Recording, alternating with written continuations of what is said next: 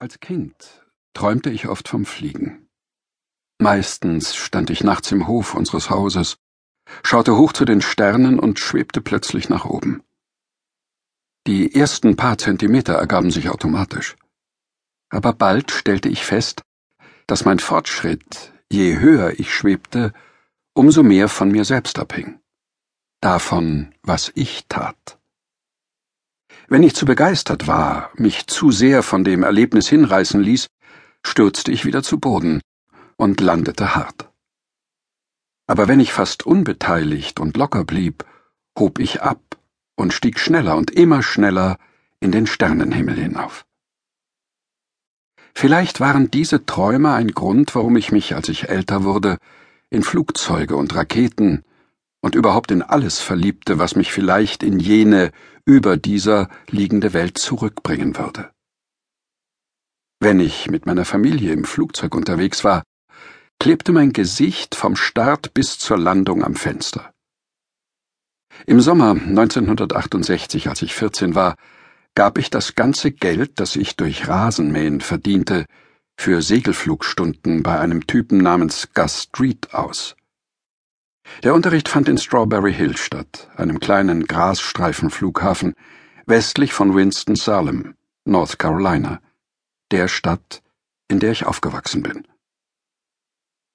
Ich erinnere mich immer noch, wie ich mein Herz pochen fühlte, als ich den großen, kirschroten Knopf zog und damit die Leine löste, die mich mit dem Schleppflugzeug verband, und mein Segelflugzeug in Richtung Feld eindrehte.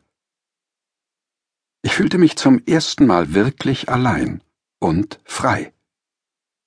Die meisten meiner Freunde hatten dieses Gefühl in Autos, aber für mein eigenes Geld in 300 Meter Höhe in einem Segelflugzeug zu sitzen, schlug diesen Nervenkitzel um das Hundertfache.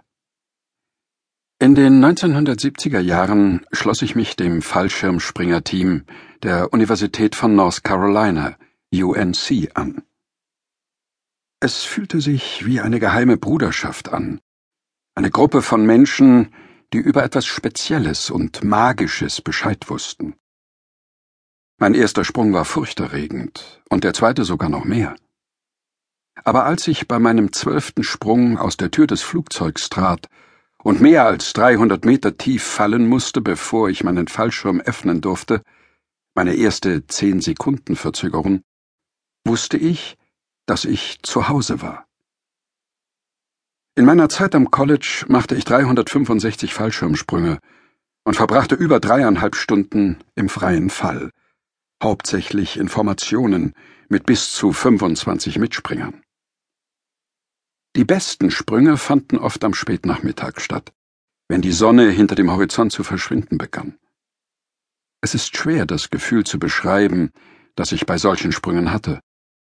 Es war ein Gefühl, mich an etwas anzunähern, das ich nie recht benennen konnte, von dem ich aber wusste, dass ich mehr davon haben musste. An einem schönen Herbstsamstag im Jahr 1975 kamen die anderen UNC-Springer und ich mit einigen unserer Freunde in einem Fallschirmspringerzentrum im Osten von North Carolina zusammen, um ein paar Formationen zu springen. Bei unserem vorletzten Sprung des Tages aus einer D-18 Beechcraft und einer Höhe von 3200 Metern bildeten wir mit zehn Mann eine Schneeflocke. Wir schafften es, eine vollständige Formation zu bilden, bevor wir 2100 Meter nach unten fielen und konnten uns daher ganze 18 Sekunden daran erfreuen, in dieser Formation durch einen lichten Abgrund zwischen zwei sich auftürmenden Cumuluswolken zu fallen bevor wir uns auf tausend Meter losließen und auseinanderdrifteten, um unsere Fallschirme zu öffnen.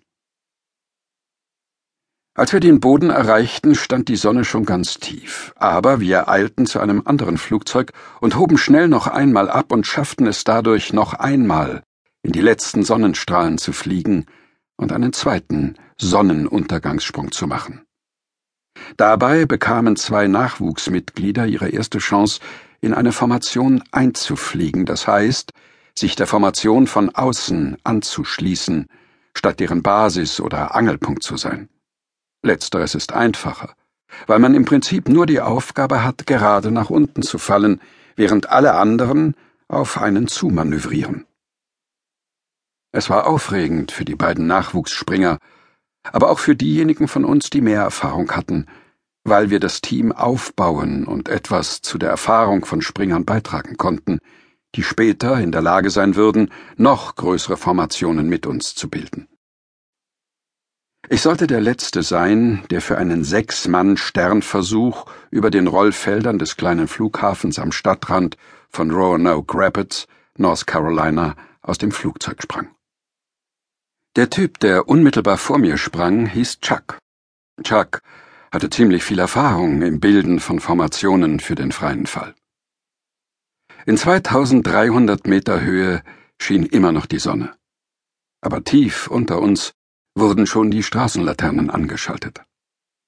Sprünge in der Dämmerung waren immer außergewöhnlich. Und dieser sollte ganz eindeutig ein wunderschöner werden. Obwohl ich nur etwa eine Sekunde nach Chuck aus dem Flugzeug aussteigen sollte, musste ich mich beeilen, um die anderen noch zu erwischen. In den ersten rund sieben Sekunden würde ich kopfüber wie eine Rakete senkrecht nach unten schießen. Dies würde bewirken, dass ich fast 160 Kilometer pro Stunde schneller sank als meine Freunde, wodurch ich sofort bei ihnen sein konnte, nachdem sie die anfängliche Formation gebildet hatten. Die übliche Prozedur bei Formationssprüngen sieht vor, dass sich die Springer in etwa 1000 Meter Höhe loslassen und so weit wie möglich von der Formation entfernen.